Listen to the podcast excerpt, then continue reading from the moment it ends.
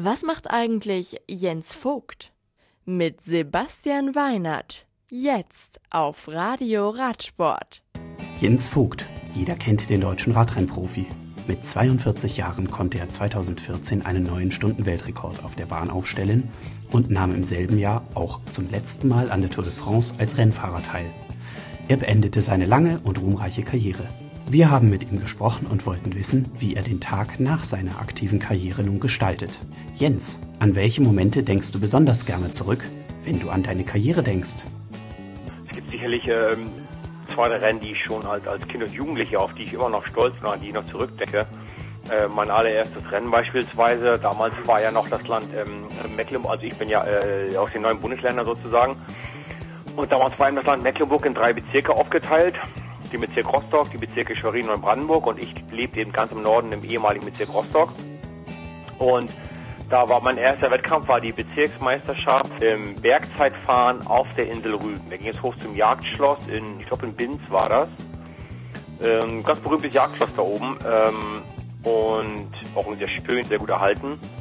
Und äh, da habe ich gewonnen. Mein erstes Rennen gefahren, keine Ahnung, drei, vier Wochen vorher trainiert und mein erstes Rennen gefahren und gewonnen. Und daran äh, erinnere ich mich heute noch. Was hat dir nach Tiefen wie zum Beispiel nach deinem schweren Sturz bei der Tour 2009 auch immer wieder Stärke gegeben? Ich bin ein großer Anhänger der Idee oder Theorie, ähm, dass du das Schicksal selbst in den Händen hast. Ich lag danach im Krankenhaus, äh, die haben mich ja auf mehreren Stellen genäht und so weiter und verarztet, versorgt. Ja, dann, dann war ich dann, keine Ahnung, abends irgendwann so um neun, zehn, da war ich ja wohl endlich mal aus der Narkose raus und wieder so halbwegs klar, bei, klar beieinander.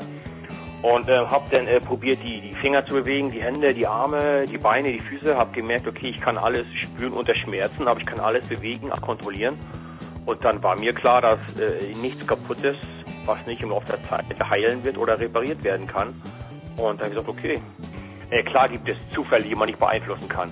Aber im Großen und Ganzen glaube ich schon, dass du für dein Schicksal selbst verantwortlich bist. Und ich wollte nicht äh, fremdbestimmt aufhören durch äh, einen Unfall, äh, der äh, mir die Entscheidung aus den Händen nimmt, wann und wie ich aufhören will. Nein, ich wollte ähm, äh, wieder aufstehen und sagen, nein, ich bin nicht, das ist mein Schicksal und ich will weiterfahren, ich werde weiterfahren und äh, am Ende des Tages werde ich sagen, jetzt denke ich, ist es genug für mich, ich möchte jetzt Schluss machen und nicht, weil ich gestürzt bin. Also ich hätte mir immer, wäre mir selber immer wie ein Feigling vorgekommen. Ich wäre mir selber vorgekommen wie jemand, der weggelaufen wäre. Was machst du gerade täglich? Wie und wo lebst du nach deiner Karriere? Du hast doch jetzt viel mehr Zeit in deiner Rente. Das Wort Ruhestand gehört eigentlich nominiert äh, zum Unwort des Jahres oder des Jahrzehnts, Jahrhunderts. Ruhestand ist völlig irreführende Bezeichnung. Das müsste äh, Stressstrand oder äh, mehr, mehr Arbeitsstand heißen, nicht Ruhestand. Also ruhiger geworden ist auf keinen Fall. Ähm, die ganz, ganzen, ganz normalen häuslichen Pflichten kann man jetzt ähm, mehr wahrnehmen. Das ganz normale Leben sozusagen hat mich jetzt ähm, eingeholt die Ausrede, in Anführungsstrichen, äh, nee, Papa muss seine Beine schon, Papa muss jetzt trainieren fahren, der Papa darf jetzt äh, das und das nicht essen oder mein Papa kann jetzt nicht mit euch durch den Zoo rennen, weil ich äh, übermorgen ein schweres Rennen habe. Das zieht alles nicht mehr, weil ich muss mich nicht mehr schonen, ich muss meine Beine nicht mehr schonen. Ähm, das heißt, was immer von mir verlangt wird, jetzt heißt es, jawohl, Chef, und dann wird das gemacht. Die Kinder wollen spielen, die Kinder wollen den Garten, die Kinder wollen das Trampolin, Kinder wollen den Zoo. Es gibt jetzt in dem Sinne keine Entschuldigung mehr, diese Dinge nicht zu tun. Also das Leben ist, ist ja deutlich äh, stressiger geworden. Wir haben ja sechs Kinder, meine Frau und ich, und da ist, äh, sag ich mal, das schon äh, äh ein, ein, ein, äh, eine gigantische Herausforderung und Ziel, die Kinder großzukriegen. Jens Vogt, eine ruhmreiche Karriere ging zu Ende. Gleich wollen wir wissen, welche Ziele sich der Ex-Radprofi noch gesteckt hat und was seine persönlichen Wünsche für die Zukunft sind. Nach nur einem Titel geht es weiter. Zurück bei Radio Radsport. Im Interview bei uns Jens Vogt.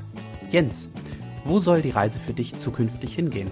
Hast du Nahziele oder Fernziele? Ähm, ein Ziel irgendwie, äh, das mir am Herzen liegt, ist einfach äh, nicht dicker zu werden.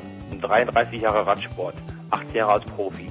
Und diese 33 Jahre war es eben mein Job oder meine Aufgabe, fit zu sein, fit, stark und gesund. Und diese Herausforderung ist jetzt nicht mehr da oder die, die, die, äh, es ist nicht mehr zwingend und wendig. Und äh, ich möchte aber trotzdem gerne weiterhin fit und gesund und dünn, also halt sportlich gesundes Gewicht äh, äh, äh haben. Ich werde niemals wieder so dünn sein wie nach der Tour, das ist ja ganz klar. Ähm, aber ich möchte mindestens nicht, dass ich eine Wanne kriege, ja, dass also meine Jeanshose nach wie vor passt. Ja, ich äh, äh habe äh, jetzt verschiedene Projekte. Äh, ähm, ich bleibe bei Trek als ja, Markenbotschafter, als sportlicher Leiter, als Motivationscoach für die jüngeren Fahrer. Ich werde Trek der Firma helfen, äh, Material zu entwickeln, zu testen, sei es jetzt Kleidung, Schuhe, Helme oder Rahmen, also Radmaterial. Ich schreibe aber noch mein Buch, das wird erstmal in Englisch rauskommen. Wir versuchen das nächstes Jahr zu Tour oder eventuell nächstes Jahr Weihnachten dann, dass es dann im, im Handel ist sozusagen. Äh, ich habe da mal eine kleine T-Shirt-Firma, da haben wir jetzt äh, auch ein paar, paar Hoodies, also sprich Sweatshirts mit aufgenommen. Wir wollen mit dieser Firma auch jetzt zum Frühjahr Satz-Radklamotten rausbringen, also sprich Rennhose, Renntrikot. Äh, irgendwann sicherlich immer die, die, die S-Lizenz machen in, in der Schweiz. Ähm, also steht genug an.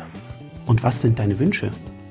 Persönliche Wünsche, naja, da bin ich, ähm, ich hatte jetzt ja ähm, gesagt, so die 33 Jahre Radsport und ähm, 18 Jahre äh, Profi, ja auch äh, genug Zeit und Möglichkeiten, mir äh, viele Wünsche zu erfüllen im sportlichen Bereich. Und ähm, ich denke, ich hatte eine ganz gute lange Karriere und da ist gar nicht viel Wünsche übrig geblieben. Wie gesagt, da bin ich eigentlich recht, äh, recht bescheiden, ein bisschen Glück und Gesundheit mit der Familie und ähm, das war's eigentlich schon. Ich würde gerne ein bisschen erfolgreicher angeln. Ja, genau, das ist vielleicht noch ein Wunsch.